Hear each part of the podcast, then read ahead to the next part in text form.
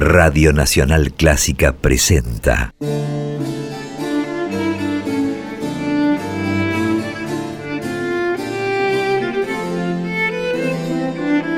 Clásica en La.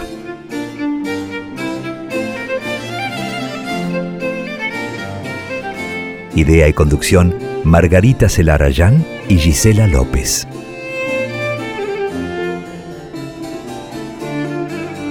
Hola, ¿cómo están? Comenzamos Clásica en la, como cada jueves a partir de las 18 compartimos este espacio que dedicamos a las creaciones, trayectorias, historias de compositoras y de directoras de todos los tiempos. Somos dos las encargadas de este espacio, yo soy Margarita Celarayán y saludo a mi compañera, mi socia coequiper Gisela López. ¿Cómo está Gisela? Hola, hola Margarita, buenas tardes, Margarita y oyentes, ¿no? Buenas tardes para todas, para todos.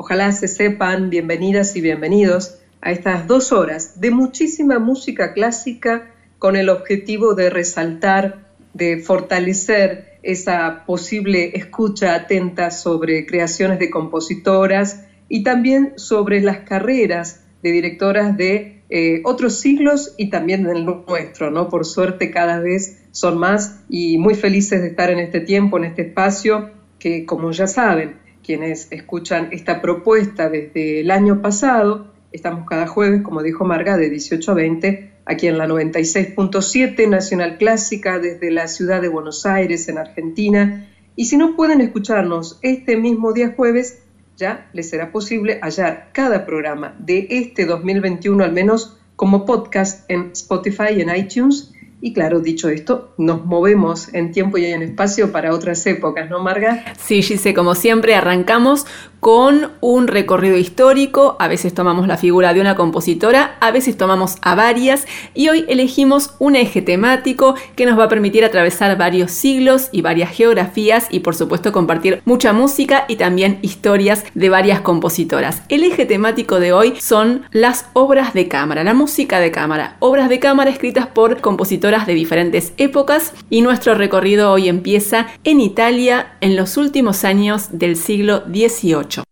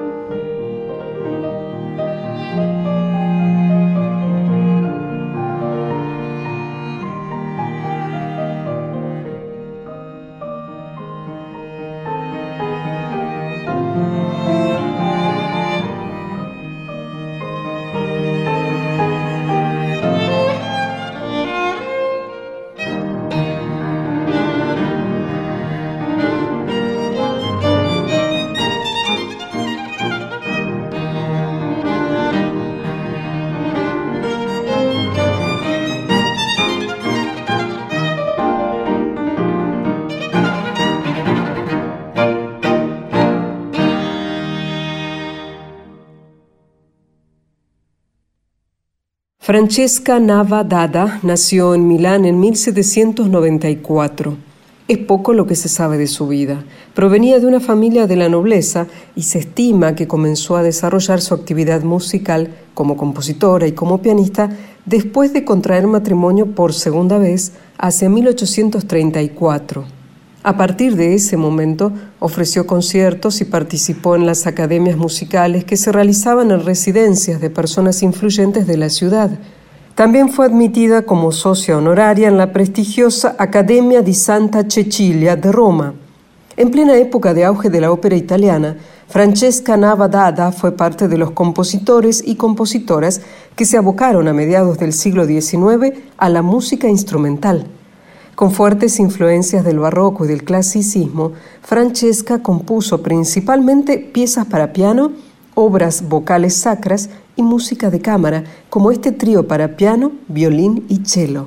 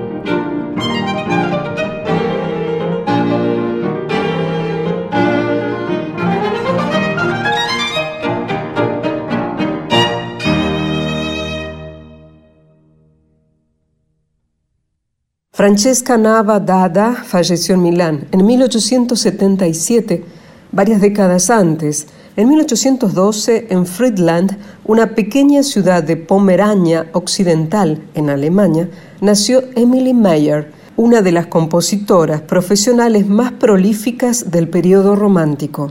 Empezó a estudiar piano a los cinco años y a los siete ya componía sus primeras piezas para ese instrumento. En 1841, a los 28 años, abandonó su ciudad natal y se instaló en Stettin con la firme decisión de dedicarse a la música. Así estudió con Karl Löwe, prestigioso compositor, cantante y director de la época, y comenzó a componer canciones, música de cámara y obras orquestales que se estrenaron con buena aceptación. En 1847, Emily Meyer continuó sus estudios en Berlín, donde también siguió componiendo y se ocupó de organizar funciones privadas en su casa y en otras residencias particulares para dar a conocer su propia música.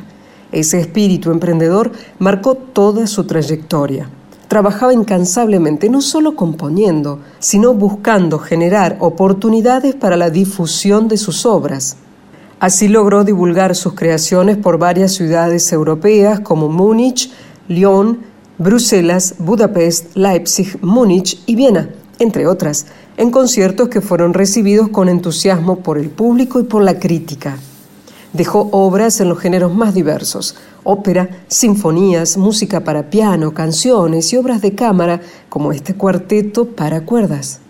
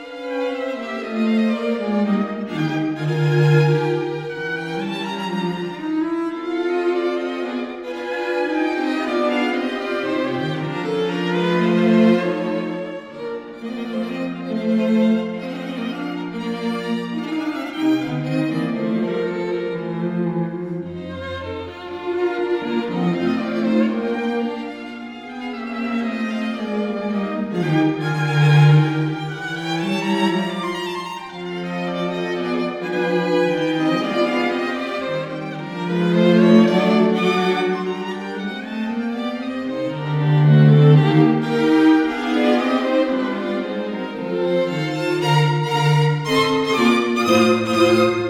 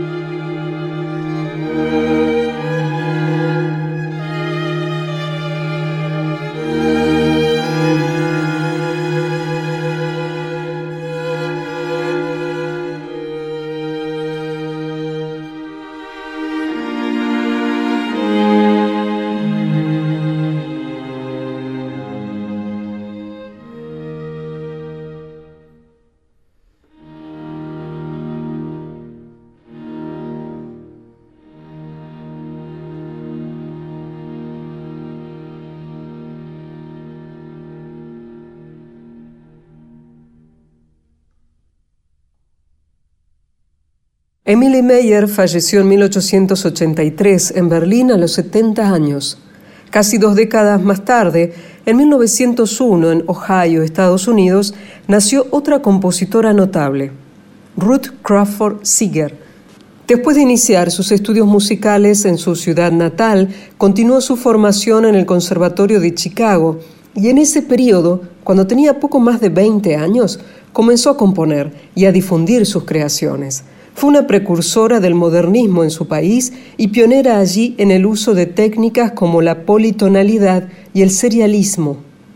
En 1930 se convirtió en la primera mujer en ganar la prestigiosa beca Guggenheim que le permitió continuar sus estudios en Berlín y en París. Al regresar a Estados Unidos, al año siguiente, se casó con el compositor y musicólogo Charles Seeger, de quien tomó el apellido, y juntos se instalaron en Washington. Hacia 1934, Ruth Crawford Seeger dejó de componer y se abocó a la investigación en etnomusicología.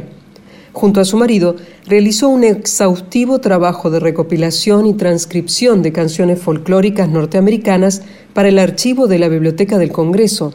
Fue muy valorada por sus aportes en ese ámbito y su colección de canciones folclóricas para chicos tuvo gran difusión como material pedagógico para la educación musical inicial en Estados Unidos. Después de dedicarse durante varios años a la etnomusicología, Ruth Crawford Seeger volvió a componer. Fue en 1952 con esta suite para quinteto de vientos.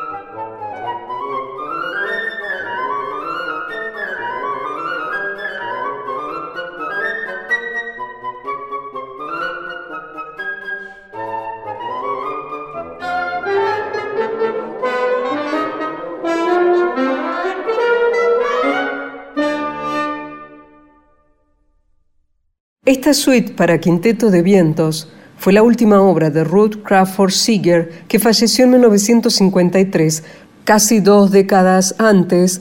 En 1934, en Argentina, nació Norma Lado. Discípula de Aide Lustonó, tuvo una amplia actividad como pianista, con conciertos en Buenos Aires y en otras ciudades del país. En el ámbito de la composición, estudió con Jacobo Fischer y en 1968 obtuvo por concurso la beca de creación del Fondo Nacional de las Artes. Norma Lado recibió numerosos reconocimientos como compositora, como el Premio Trinac de la Tribuna Nacional de Compositores, el primer Premio Municipal y el Premio Fondo Nacional de las Artes. También formó parte de Compositores Unidos de la Argentina de la que llegó a ser presidenta a comienzos de los 80 y en 2001. Su catálogo incluye obras para piano, para orquesta de cuerdas, para canto y música de cámara, como la obra Interiores 3, para flauta, clarinete, cello y piano, que completó en 1988 por encargo del Fondo Nacional de las Artes.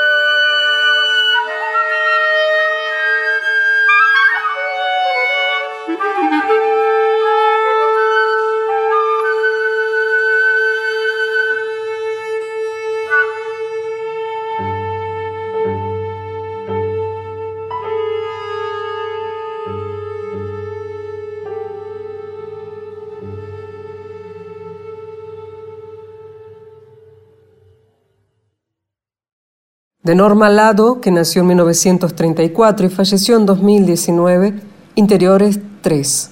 La versión, Laura Falcón en flauta, Alberto Brás en clarinete, Lucas Brás en violonchelo y Rodrigo Evangelista al piano. Y antes, durante la primera hora de Clásica en La, compartimos obras de cámara de otras compositoras. Ellas son Francesca Nava Dada, que nació en 1794 y falleció en 1877, y su preludio y final del trío en mi bemol mayor, opus 18, la interpretación a cargo del ensemble La Gaia Scienza.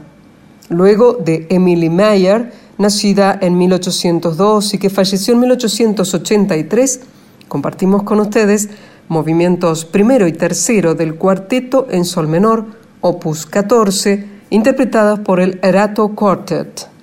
Y finalmente de Ruth Crawford Seeger, que naciera en 1901 y que falleció en 1953, Suite para Quinteto de Vientos, la interpretación a cargo del ensemble Schoenberg.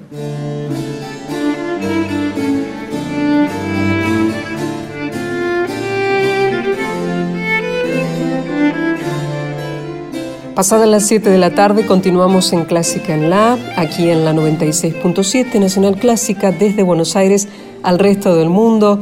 Esto es un programa con perspectiva de género y muchísima música clásica donde destacamos a través de la radio y con muchísima música la historia de vida de aquellas mujeres compositoras olvidadas y también la trayectoria de directoras, como así también ese nuevo material, eso que surge, esas nuevas grabaciones. Todo esto está intentado plasmar en estas dos horas semanales que tenemos junto a Margarita Celarayán mi nombre es Gisela López y antes de pasar a lo que sigue en esta continuidad eh, radiofónica, contarte que si no podés escucharnos usualmente los jueves de 18 a 20, como es nuestro horario habitual, tenés la posibilidad de hacerlo a través de el formato podcast. Nos buscas como podcast clásica en la y nos encontrás tanto en la plataforma llamada Spotify como en la plataforma que proporciona la empresa Apple. Estoy hablando de iTunes. 24 horas después que salimos al aire, ya está todo ese material, esas dos horas para brindártelo a vos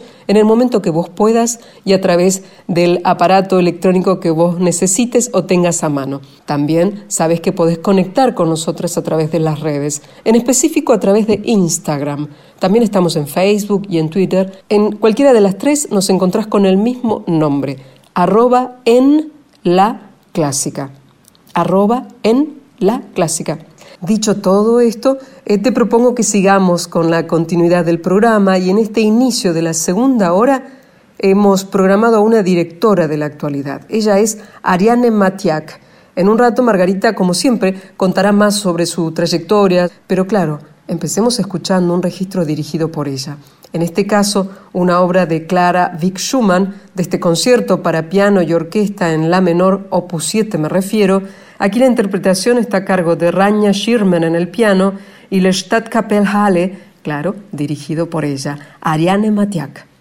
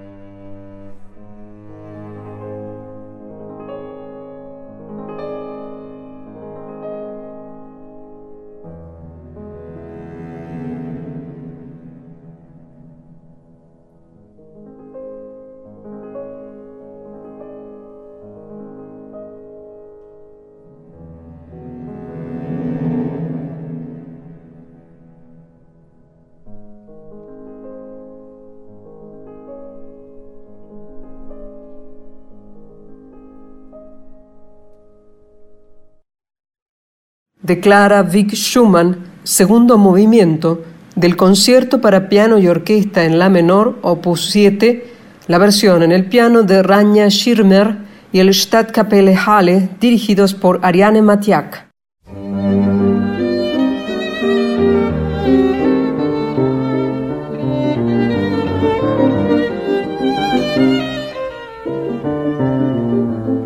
Seguimos hasta las 20 en Clásica en La por la 96.7 y como anticipaba hace un rato Gisela López, vamos a dedicar este momento del programa a una directora de nuestro tiempo, una directora de la actualidad, que es Ariane Matiak. Hija de dos cantantes de ópera, creció rodeada de música y empezó estudiando piano desde muy chiquita. Más tarde estudió dirección orquestal en Viena, donde además fue integrante del coro Arnold Schoenberg, que es un coro famosísimo y muy prestigioso. Ariel Matiac empezó su actividad profesional como directora asistente en la Ópera de Montpellier en Francia y después fueron llegando otros compromisos en teatros como la Komische Oper de Berlín, la Ópera de Estocolmo y en ciudades como Ámsterdam, Graz, Niza, Oslo. De a poco fue siendo requerida, invitada a dirigir orquestas en diferentes ciudades europeas, en los últimos tiempos trabajó, por ejemplo, con la Orquesta Sinfónica de la Radio de Berlín, con la Orquesta de la Radio de Viena, la Orquesta de París, la Filarmónica de Dresde y es una de las directoras más requeridas actualmente en el panorama europeo, en salas de concierto y teatros de ópera. Ariane Matiak tiene también una discografía muy interesante que incluye lo que escuchamos al principio, que es el concierto para piano y orquesta de Clara Vick Schumann, y también grabó dos conciertos para piano y orquesta de otra compositora que nunca antes había pasado por Clásica en La. Es la primera vez que tenemos música de ella acá y es Sara Levina.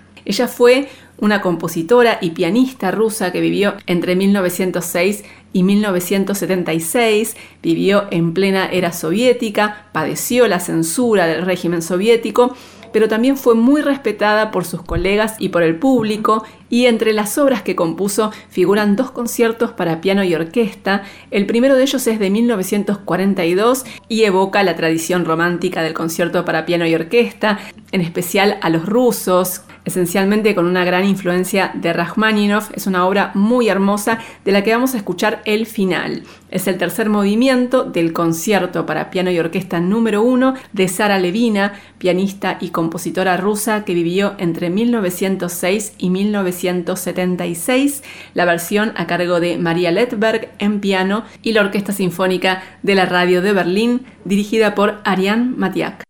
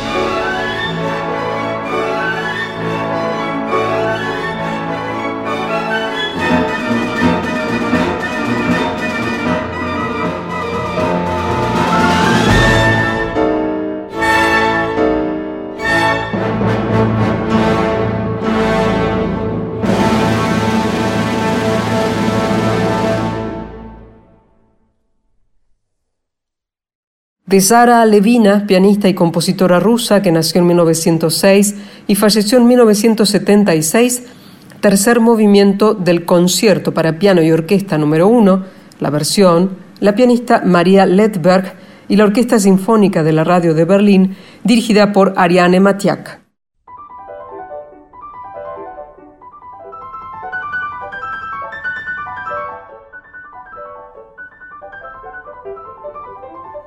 Y ahora nos vamos a dedicar en Clásica en La a un flamante disco, un disco muy esperado por nosotras aquí en Clásica en La, que es una nueva grabación de dos sinfonías de la compositora estadounidense Florence Price. Son las sinfonías número 1 y número 3 de esta compositora, interpretadas por la Orquesta de Filadelfia con dirección de Yannick Neset-Segan, que es un gran director de nuestro tiempo, actualmente director musical del Metropolitan Opera House de Nueva York. Y esta es una grabación editada por el sello Deutsche Grammophon el 24 de septiembre pasado. Ya hemos hablado en varias ocasiones de Florence Price aquí en Classic and Light, también escuchamos su música. Recordemos que Florence Price vivió entre 1887 y 1953 y fue la primera mujer afroamericana en lograr reconocimiento como compositora de música académica en Estados Unidos en los años 30. Ella había nacido en Little Rock, en Arkansas, empezó estudiando piano desde muy chiquita y publicó su primera obra también muy jovencita, a los 11 años,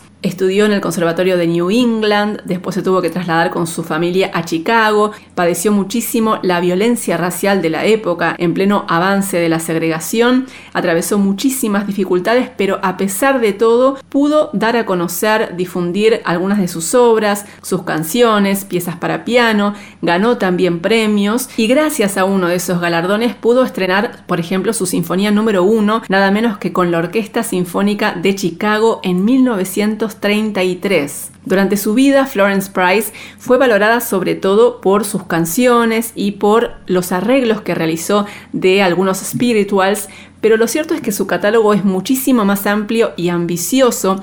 Compuso más de 300 obras y entre esas obras hay cuatro sinfonías, hay conciertos para piano y orquesta, para violín y orquesta, música de cámara, obras para órgano, para piano, canciones, muchísima música de esta gran compositora estadounidense que compuso esencialmente en un lenguaje romántico que fusionó las formas clásicas con elementos característicos de su herencia cultural, con referencias y citas a melodías de spirituals y a danzas y ritmos africanos, y algo de eso hay en la sinfonía que vamos a escuchar hoy, que es la sinfonía número 3 de Florence Price, una obra escrita a fines de la década del 30 y que completó en 1940. Tiene cuatro movimientos, en un lenguaje eminentemente romántico. El primer movimiento es un andante que tiene un comienzo muy sereno y que va creciendo en intensidad. El segundo movimiento es un andante manontropo muy poético y muy calmo. Y para el tercer movimiento la compositora se inspiró en sus raíces africanas y tomó una danza característica de los esclavos en las plantaciones de Estados Unidos que era la yuba. Así que van a distinguir perfectamente el ritmo y el espíritu alegre de esa danza. Y el último movimiento el final de esta sinfonía es un scherzo muy ágil y muy vivaz. Así que vamos ya mismo a escuchar esta obra de Florence Price que fue grabada recientemente para el sello Deutsche Grammophon, es la sinfonía número 3 en do menor de esta compositora estadounidense, Florence Price, que vivió entre 1887 y 1953. La escuchamos por la Orquesta de Filadelfia, dirigida por Yannick Neset-Segan.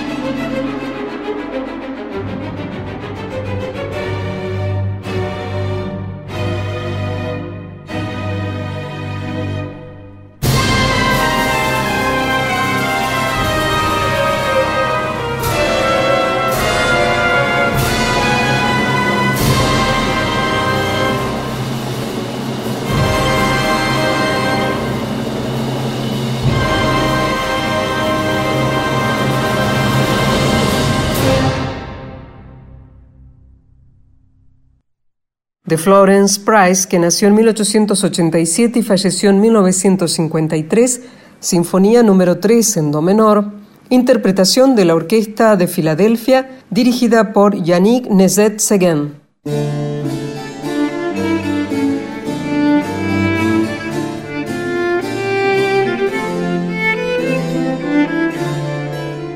Otro final de una nueva emisión de Clásica en la Margarita Sí, así es, Gise. Hoy tuvimos, como siempre, muchísima música, historias, trayectorias. Empezamos con un recorrido por música de cámara de compositoras de diferentes épocas. Empezamos en Italia a comienzos del siglo XIX y terminamos aquí en Argentina en el siglo XX. Después compartimos la trayectoria de una directora de nuestro tiempo, Ariane Matiak, con música de dos compositoras, de Clara Vick Schumann y de Sara Levina. Y terminamos con la Sinfonía número 3 de Flor En un registro muy reciente editado hace muy poquito. Así que muchísima música de compositoras y por supuesto como siempre historias aquí en Clásica en La. Los esperamos para el próximo jueves a partir de las 6 de la tarde y hasta las 20. Esta es la cita semanal que tenemos. Agradecemos a Nacional Clásica, la 96.7 y también, claro, aquellos que hacen otra parte de este programa para que salgamos al aire. Los que compaginan y editan cada programa, Ignacio Guglielmi, Diego Rosato,